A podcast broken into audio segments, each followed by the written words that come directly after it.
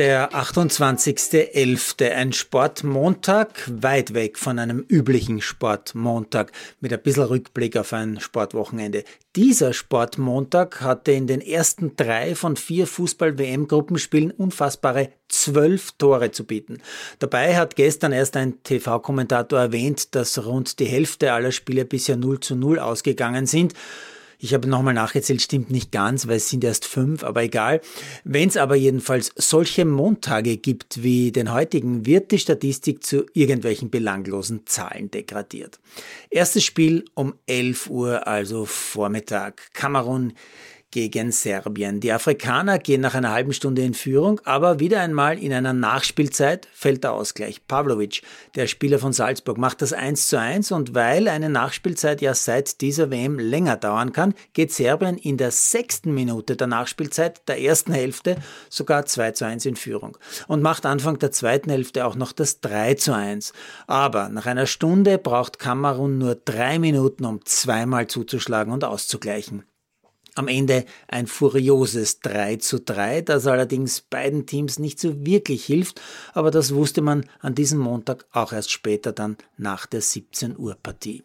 Zweites Spiel um 14 Uhr Korea gegen Ghana. Ghana eröffnet das Torspektakel mit einem wirklich schönen Tor nach 24 Minuten und erhöht 10 Minuten später sogar auf 2 zu 0.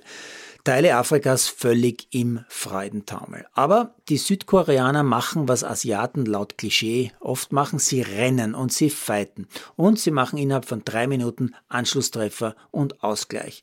Nach einer Stunde steht's 2 zu 2. Aber jetzt machen die Afrikaner, was sie laut Klischees eher nicht so machen. Sie lassen sich nicht hängen, machen das 3 zu 2 und retten den Sieg für Ghana nach minutenlangem Powerplay der Koreaner womit in zwei Spielen an diesem verrückten Montag elf Tore gefallen sind. Dass am frühen Abend dann Brasilien nicht das Feuerwerk fortsetzt, äh, das man sich vielleicht erhofft hätte, ist jetzt auch schon egal. Wobei fast hätte Brasilien ja gegen die Schweiz sogar ein 0 zu 0 gespielt. Aber dann haben sich die Samba-Tänzer ohne zu tanzen und ohne zu glänzen doch noch mit 1 zu 0 durch ein spätes Tor durchgesetzt und stehen, so wie Frankreich übrigens, fix im Achtelfinale. Es sind übrigens mit Kanada und Katar auch nur zwei Teams ausgeschieden. Der letzte Spieltag wird also in sechs der acht Gruppen noch so richtig spannend. Und spannend finde ich auch, dass unsere lieben Nachbarn in ARD und ZDF ganz konsequent Katar sagen.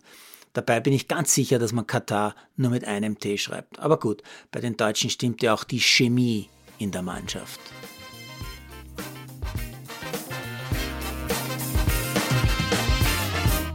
Produziert von Malderino Chiesens.